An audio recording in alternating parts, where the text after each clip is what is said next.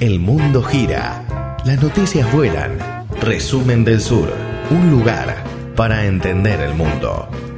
Recibimos a nuestro amigo, a Gabriel Merino, doctor en sociología, bueno, y etcétera. etcétera. ¿Cómo andamos? ¿Bien? Analista internacional, académico, Buen día, docente. gusto a todos. Eh, no, muy bien. Acá siempre aprovechando un poco por de Plata y haciendo un poco de todo, paseando y a su vez charlas Sí. y Estuviste dando una charla ayer en la universidad, este, como Sí.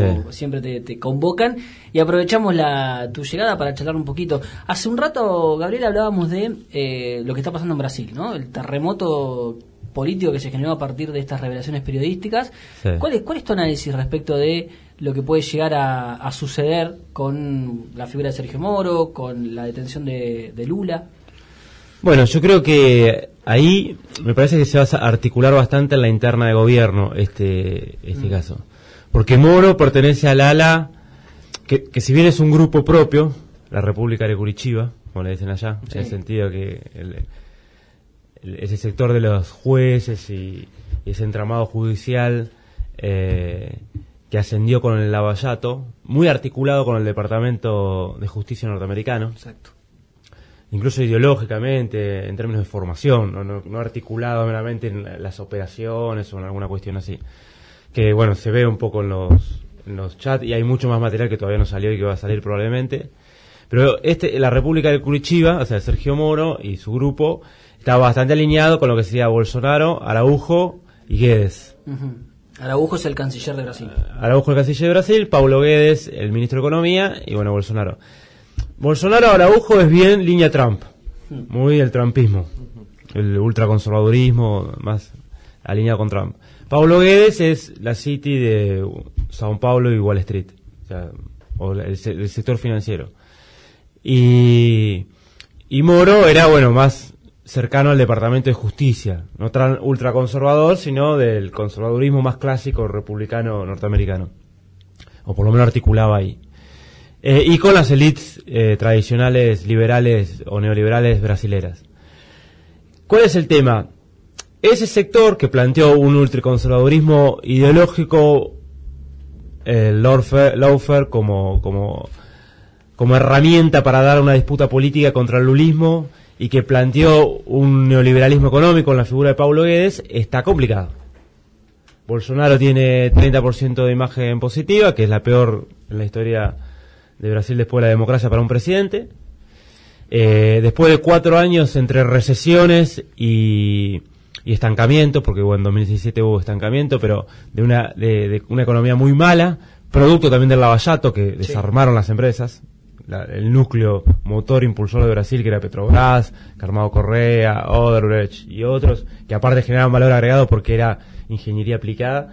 Bueno, eso lo desarmaron y gran parte de la recesión se explica con eso, más la caída de los commodities, más otras cuestiones, pero ahí hay un núcleo. Y ahora volvió eh, en los últimos meses a mostrar que cayó otra vez la economía. O sea, cae la economía, cae la imagen. Bolsonaro no tiene mayoría en el Congreso. Y se fortalece la ala nacionalista conservadora del vicepresidente. Hablando de vices que ahora están de moda. Sí. Y justo Alejo me, me decía de la película Vice, Vice, que, que la tengo que ver, mira, eh, hablando de la historia de Dick Cheney y la importancia en Estados Unidos de este personaje, de vicepresidente Bush. Bueno, el vicepresidente Hamilton Murao, que es un sector nacionalista conservador, tiene otra agenda. Esa interna estaba jugando bastante fuerte. Esa interna estaba jugando bastante fuerte. ¿Por qué? Primero, porque este sector nacionalista conservador ya le paró el carro a Trump y a Bolsonaro Sí. en la cuestión con Venezuela. Nosotros no invadimos Venezuela, no, no invadimos Sudamérica, porque para nosotros Sudamérica es un espacio central de influencia de Brasil. Claro. En términos más autónomos, está todo bien con Washington, nuestro alineamiento es con Washington, obviamente, con Occidente, pero con nuestra autonomía relativa. No haciendo servidismo y no exponiéndonos a una invasión a Venezuela. Le paró el carro. Además hay relación también entre el ejército brasileño y la Fuerza Por Armada supuesto. bolivariana, o sea, una cuestión Por casi supuesto. gremial, digamos. Por supuesto, porque aparte hay, claro, esa cuestión corporativa militar, eh, que si bien son dos escuelas distintas, eh, la escuela brasilera no deja, no deja tener ese, ese margen de autonomía relativa. No es la escuela de las Américas de Colombia. Claro. No es el alineamiento puro y simple a Estados Unidos. Es con, son conservadores, pero tienen esa tradición imperial encima. Y ellos entienden que son la potencia de Sudamérica y Sudamérica hay que conducirla. Por lo tanto, no hay que ir a guerra con nadie. Claro. El único momento que hubo hipótesis de conflicto era con Argentina porque consideraban que sí Argentina era el único competidor real. Pero eso fue muchos años atrás. Después de los 80 eso cambió completamente. Entonces ahí ya le paró el carro, el carro con eso. También le paró el carro con el tema del Mercosur. Ah, Recordemos que el Pa- Pablo Guedes había dicho tiremos por la ventana del Mercosur. Si no es prioridad el Mercosur, Bolsonaro había visitado Chile antes de, de, de la Argentina, que era la tradición a partir de los 80, ¿no? de la recuperación de la democracia. Macri no fue a la Asunción. Macri no fue a la Asunción. Ahora, vino Bolsonaro acá, Pablo Guedes hasta dijo algo que no tiene nada que ver con su historia, que bueno, reflotemos una moneda común, un banco central, que si bien es una abstracción, después se puede analizar eso, pero no es, no es tan real. Pero digo, volvieron a decir, el Mercosur es importante, esto es importante. Y eh, un tercer punto para, para mencionar Hamilton Murao, después de un Bolsonaro antichino total, antichino total, viene en línea con Estados Unidos, fue a reunirse con los chinos y le dijeron, ustedes son socios estratégicos, es importante que inviertan. Pero además de eso, lo recibió Xi Jinping. Tal O sea, cual. que Eso, digamos, que Xi Jinping reciba a un vicepresidente. Tal cual. No es una cosa Y que pasa siempre. que ellos son ultra protocolares los chinos, Exacto. ¿no? ¿Viste? Que hacen de la del protocolo un arte. eh, es tremendo, lo, lo- lo recibió como si fuera un presidente. Y Que para los chinos el presidente es Hamilton Murao, o quisiera que sea. Eh, Nos parece a nosotros que nos está cayendo un poquito mejor este vicepresidente. No. Pasa que es la pata más sensata dentro de un gobierno Por eso. bastante Por eso. Claro. des- desatado, digamos, ¿no? Bastante. Sí, entre el neoliberalismo extremo de Pablo Guedes, Hmm. privatista, todo. El, el ultraconservadurismo Ir- irracional de Bolsonaro. de Bolsonaro. Claro, con, con, con sus gurúes, con un Ola- Ola- Olavo de, de Carvalho, que es ese, ese ultraconservadurismo pre-revolución francesa. Y, claro, y, y bueno, con esos personajes, Hamilton Murao es una estratega, o es una estratega que, que, que representa más la tradición imperial de Brasil. ¿no? Es un conservador igual. Entonces, y también le paró el carro otro tema con, con Embraer. Cuando Boeing compra Embraer, si bien estos son, son menos desarrollistas que los de antes, estos militares, Sí. en el sentido que, bueno, dejaron que la Boeing compre Embraer. La Boeing es la principal fábrica de aviones del mundo junto con Airbus, la europea, y hay una competencia ahí feroz. Avanzó con la joya brasilera de ingeniería principal, que es Em- Embraer, la tercer fábrica de aviones del mundo, Embraer. Eh, los militares dijeron, está bien, compren la, sec- la sección comercial, pero no vamos a ceder la parte de producción militar, del complejo eh, militar para la defensa. ¿Qué quiero decir con todo esto? Que es una introducción, un rodeo medio, largo en función de la pregunta que, hacía vos, Augusto. Que in- indefectiblemente el debilitamiento de Moro y el debilitamiento de la cuestión Lavallato y el debilitamiento no de la de, de la persecución a empresas estratégicas brasileras, de la élite brasilera, con todo esto. Evidentemente le va a venir muy bien, o le viene muy bien, o creo que alguien filtró algún mensajito para que les venga bien, o no sé qué pasó ahí. Hay un olorcito a Rusia ahí también. Claro, y a ver, y a, y a este sector de Murao y compañía, porque esto lo fortalece a ellos. Sí, claro. Esto lo fortalece a ellos. A pesar de, de que el general Vilaboas se manifestó a favor de Moro, digamos, eh, Sí. que es influyente, ¿no? Morao fue más, este, más escurridizo, Sí. pero el general Vilaboas en Twitter dijo, eh, bueno, nosotros defendemos el lavallato, hubo como, no sé si hay alguna fisura, pero es influyente lo que diga Vilaboas. Sí. Yo creo que hay, hay una. eh, a ver, hay una, una visión común que es mantener bajo el pie a Lula y al PT. Eso es como. Bueno, no, nosotros no podemos volver a, a- a eso. Hay ahí una cuestión. Sí. Pero por otro lado, decir, bueno, haga- Lavallato, todo bien que sirva para para mantener a, a Lula preso o con, quizás con una para descomprimir un poco una prisión domiciliaria. Por ahí se puede evaluar o, alguna salida así porque eh, pero bueno eh, también creo que hay una preocupación porque el Lavallato se llevó puesto aparte de la estructura de poder Claro. brasilera. Y ese sector de- militar de Murao está preocupado por eso, porque ahí dice, bueno, es muy funcional, si no, los intereses norteamericanos eh, que, se, que avancen con el poder de Brasil. Fíjate lo que pasó con, eh, con el tema Petrobras, donde con el Lavallato y con el impeachment a Dilma, empezaron a participar las empresas norteamericanas y anglo-holandesa Shell ¿no? y la ExxonMobil en el presal, algo que estaba eh, impedido por la legislación anterior y por la política de Lula. Ahora, una, una cosa es que participen, hasta ahí están de acuerdo. Otra cosa es que desarmen Petrobras. Sí, digamos que las Fuerzas Armadas, Mourão, que la representa, son terceristas por naturaleza. Brasil se piensa un continente, una potencia, y las relaciones con China las quieren mantener porque en realidad, o sea, eh, piensan que está bien que Brasil esté entre los dos, ¿sí? entre Estados Claro. Unidos y China. Sí, sí, sí. Hay ahí una idea de aprovechar esa, incluso esa tensión para, para emerger Brasil, siempre con una inclinación más hacia Occidente. Ellos tienen esa mirada, ¿no? Que imperio brasilero, que es la extensión de Portugal acá en, en Brasil, y ellos son parte de esa tradición. Eh, tiene que ser, es parte de Occidente. Eh, ellos no van a romper eso. Pero ellos reclaman como, bueno, cuando fue la dictadura, una autonomía relativa. Claro. En todo caso, articularse como subimperialismo. Yo puedo ser la correa de transmisión para disciplinar la región que no termine jugando alineada China-Rusia en algunos ahora pero juego en eso con autonomía no me vas a decir qué tengo que hacer en Venezuela. No me vas a, a venir a, a- a quitar todas las empresas estratégicas. Creo que hay esa tensión. La vieja hipótesis de Hirsch sobre el subimperialismo brasilero. Claro, que después, bueno, continuó Mauro Marini y, y otros. Algunos quizás más desde un plano geopolítico, otros haciendo hincapié en una cuestión económica, otro Antonio Santos tratando de combinar ambos, pero hay, hay un poco de eso, o subimperialismo o los brasileños dirían potencia regional, E- ellos se dirían, yo soy una potencia regional. Como potencia regional, tengo que aceptar el, el- el- el poder de la potencia principal en, en- en el hemisferio occidental, que es Estados Unidos, pero a su vez tengo que hacer valer mi carácter de potencia, mi potencia regional.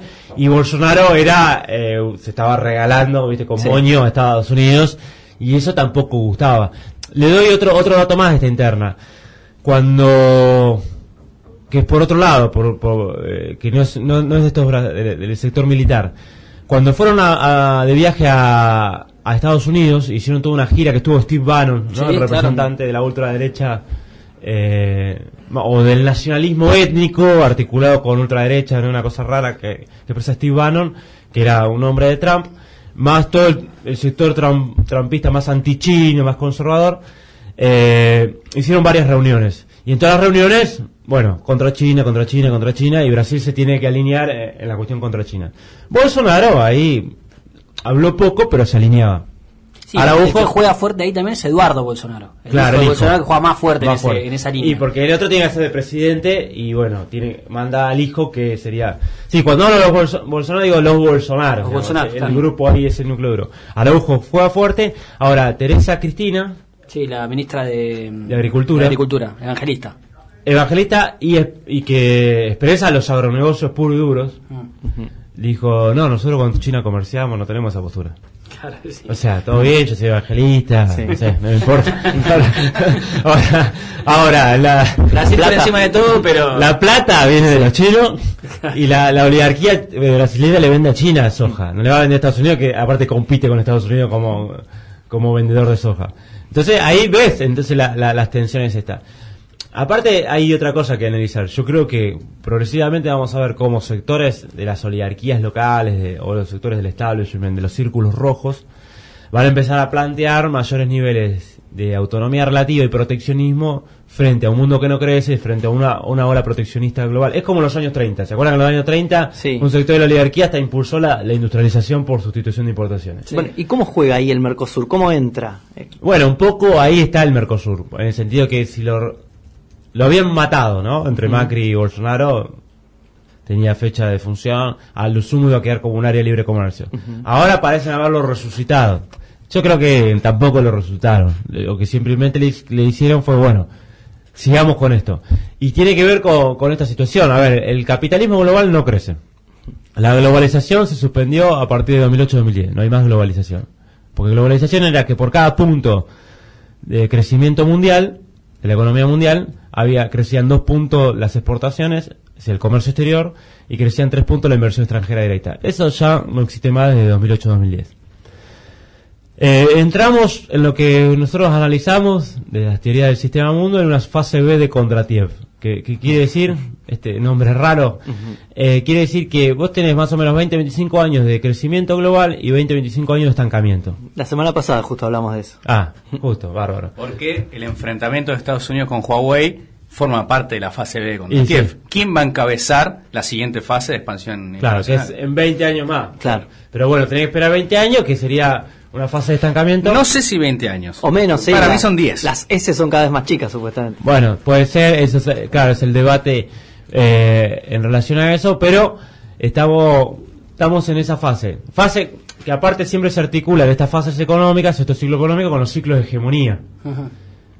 Sí, porque de hecho la fase A o de cre- anterior de crecimiento fue menor porque había una discusión sobre la hegemonía norteamericana hay una crisis hay una crisis de hegemonía norteamericana y es probable que a la salida de una fase B, una fase de estancamiento, haya pueda existir una nueva hegemonía o un nuevo mapa geopolítico mundial. Entonces, ahora, ¿cuál es el tema de esa fase?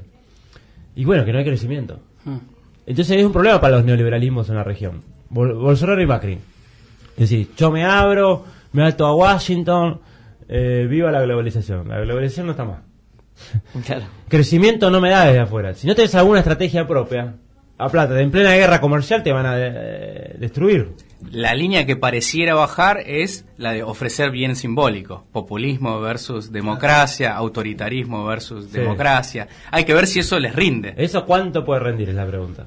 O sea, porque esa también es la... ¿Y hay, y hay ejemplos en el mundo de democracias liberales ahora con crecimiento, con, con estas, con recetas propias?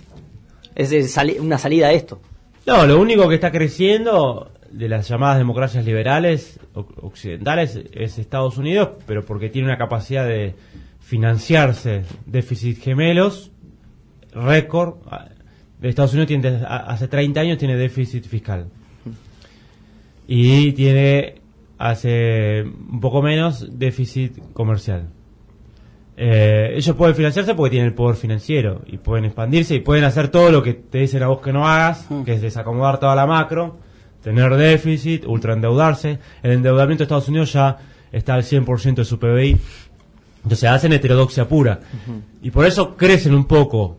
Ahora, después, Japón está estancado.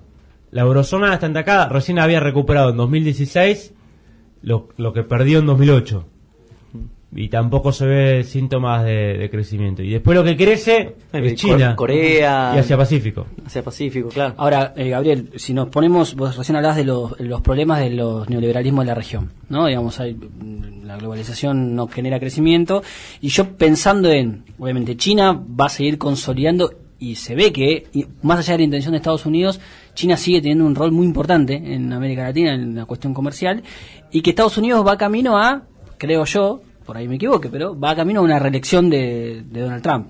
Por lo menos la, la sensación que me da es que Estados Unidos va a seguir en ese camino, con lo cual las disputas van a, van a seguir estando.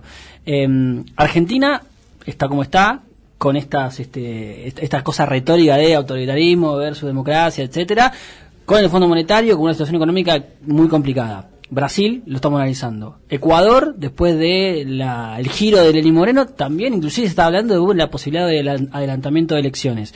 Eh, bueno, Uruguay y Bolivia están en- ahora en, en procesos electorales complejos. Pero digo, los gobiernos eh, neoliberales, digamos, la- la- el cambio de hegemonía o el cambio o el giro que hubo en la región, no vino acompañado de este, mm, números que nos hagan pensar que la continuidad este, está garantizada de eso. digamos. Han tenido más problemas que, que beneficios para poder llevar adelante inclusive la estabilidad de sus propios gobiernos.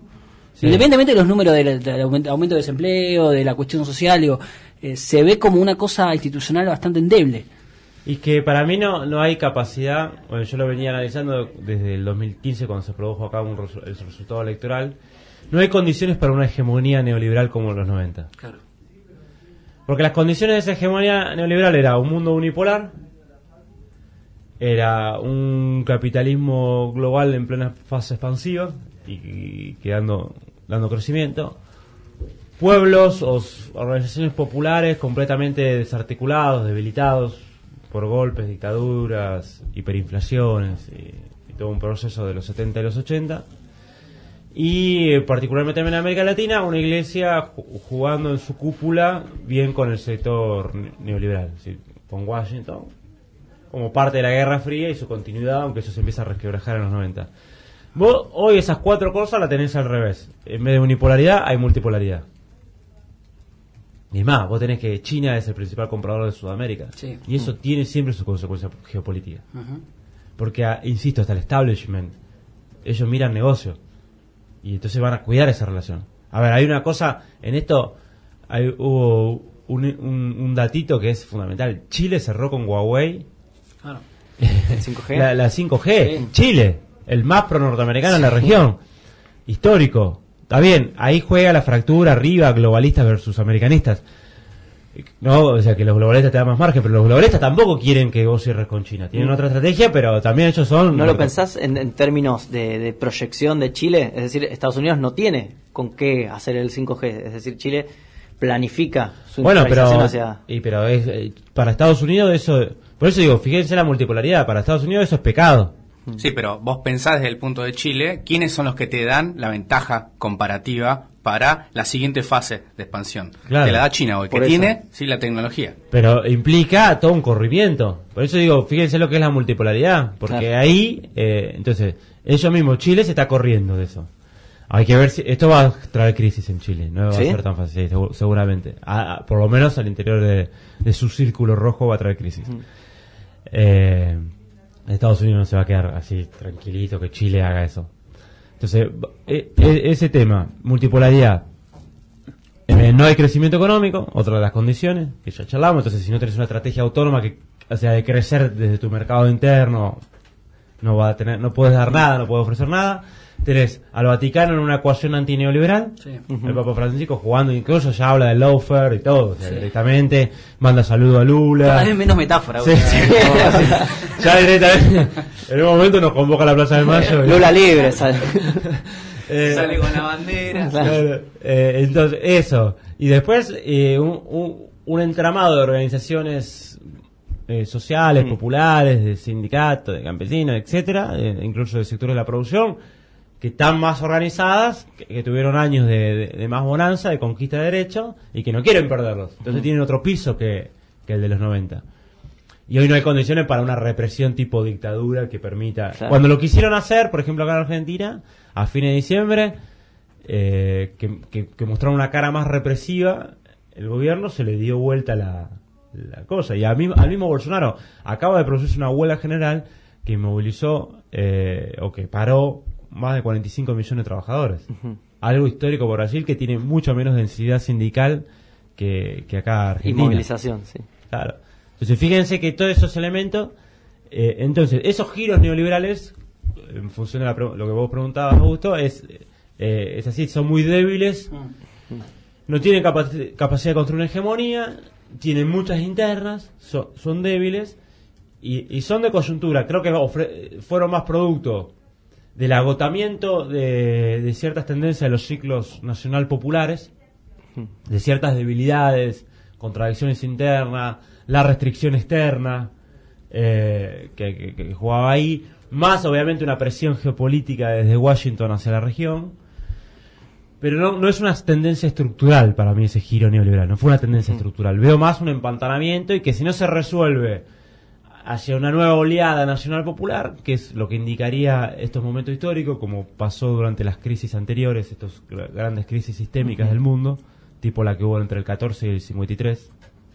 Si, si no hay un giro ahí, va a haber más descomposición neoliberal, que es lo que ves. O sea, un gobierno neoliberal con muy poca legitimidad, puteado por todos lados, pero una oposición sin, capaz de sin capacidad de articularse. O transando con los dos Claro. polos de poder y en- mundial. y empantanados y tratando de sacar. Y, y- y nada, eso. Y una década perdida tipo los 80. La última, eh, ya porque ya estamos, nos queda todavía varias cosas. eh, dentro de esa reconfiguración que, que se viene de o que puede venirse del bloque más nacional popular, ¿qué característica puede llegar a tener? Digo? Porque no, no, no me parece que sea lo mismo. Y eso es lo- un poco lo que está planteando, ¿no? Como ayornarse a determinadas circunstancias con, con otras con otras características. Pero ¿cómo, cómo, lo, ¿cómo crees que podría reconfigurarse ese, ese espacio? ¿Qué características podría tener? Bueno, acá en Argentina creo que se abriría un proceso raro, más de un neodesarrollismo combinado con progresismo, podemos decir. Que, que, que, que ajuste algunas cuestiones. A ver, yo creo que hay tres cuestiones que se piensan en hacer. Una, reducir eh, la carga de la deuda, que es, eh, hoy es el 15% del presupuesto, y que pasarlo al 7, la deuda, una reestructuración, y con ese 7 que te resta, a meter al mercado interno, a nada, repartir un poco para, para, para generar mayor demanda y, y mover un poco el mercado. Eso es una. Eh, dos, tratar de reforzar un poco más el Mercosur para tener un mercado interno ampliado y volver a comerciar industria y que ahí se active algo, digamos, como una, una posible política, porque a ver, industria no le vas a vender a nadie más que en la región. Claro. Y con y si no vendes industria, algo de industria, algo de con mayor complejidad, Salvo en BAP. las exportaciones tuyas no te dan, claro, salvo el MAP, pero son muy de nicho. Mm. Eh, tus exportaciones primarias no te dan para reconstruir un tejido social un poco mejor. Entonces creo que va a haber algo de eso. Y, y tres, eh, eh, acelerar las exportaciones primarias. O sea, como continuidad de lo que quiere ser el macrismo, pero en una versión neodesarrollista, progresista, es decir, con mayor transferencia de renta hacia sectores, hacia el Estado y a través del Estado hacia sectores populares o de la producción de trabajo. ¿Qué quiero decir? Van a ir a full con vaca muerta, se va a ir a full. Continuar con el tema soja, maíz, Claro, trigo, ya, ya más primario. trigo más que soja. Claro, Por los precios. Por los precios, pero bueno, el complejo eh, eh, agroexportador y energía. Eh, y minería, perdón. Minería, energía. Porque lo único que te va a dar divisas hoy, lo único que nosotros podemos vender es, es eso. Ahora, eso vos lo puedes hacer en una ecuación neoliberal, que es todo en manos de las transnacionales, no te deja nada acá, es una economía casi de enclave, y, y no tenés desarrollo tecnológico propio, nada.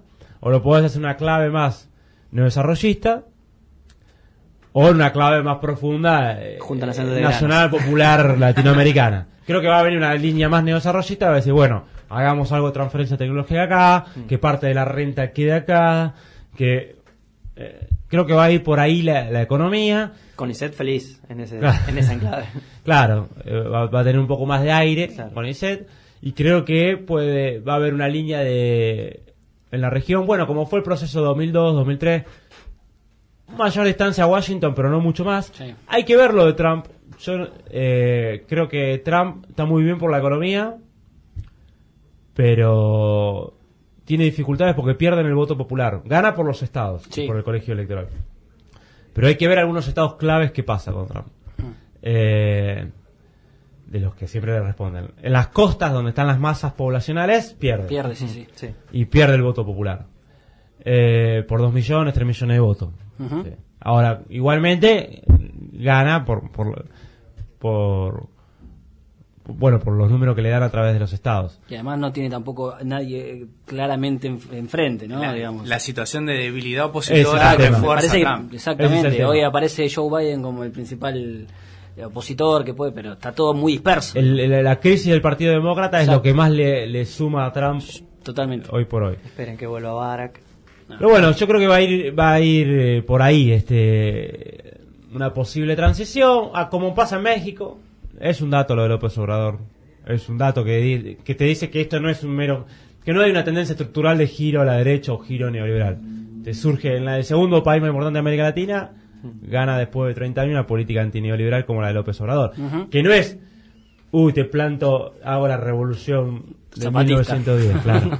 Lo que te plantea es, bueno, yo voy a hacer una destilería. Y los, y los yanquis están indignados porque el negocio era, México vende petróleo crudo, yo lo destilo en Estados Unidos y te vendo la nafta. Y, y, AMLO dice, bueno, yo voy a hacer una destilería. Parece una pavada, pero No, es claro. revolucionario en este contexto. Exactamente. O en Venezuela no juego la OEA con vos a invadir Venezuela. Pongo, eh, no te- tampoco salgo a defender a Maduro, pero digo, hay que dialogar. Tipo eh, Papa Francisco, me pongo en esa posición, o Zapatero, ¿no? Del Claro. Español. Francisco AMLO Pepe Mujica vendría a ser la Claro. línea eh, que vertebre toda la. Y creo que va a ir por ahí, algo más. Ahora, de ahí se puede. Es, es seguro que si eso arranca así, después se va a radicalizar. Porque el otro te obliga. Es una dialéctica que en otra ocasión podemos analizar, pero eh, así también empezó en 2002-2003 y después se va radicalizando por las coyunturas críticas eh, que enfrentás.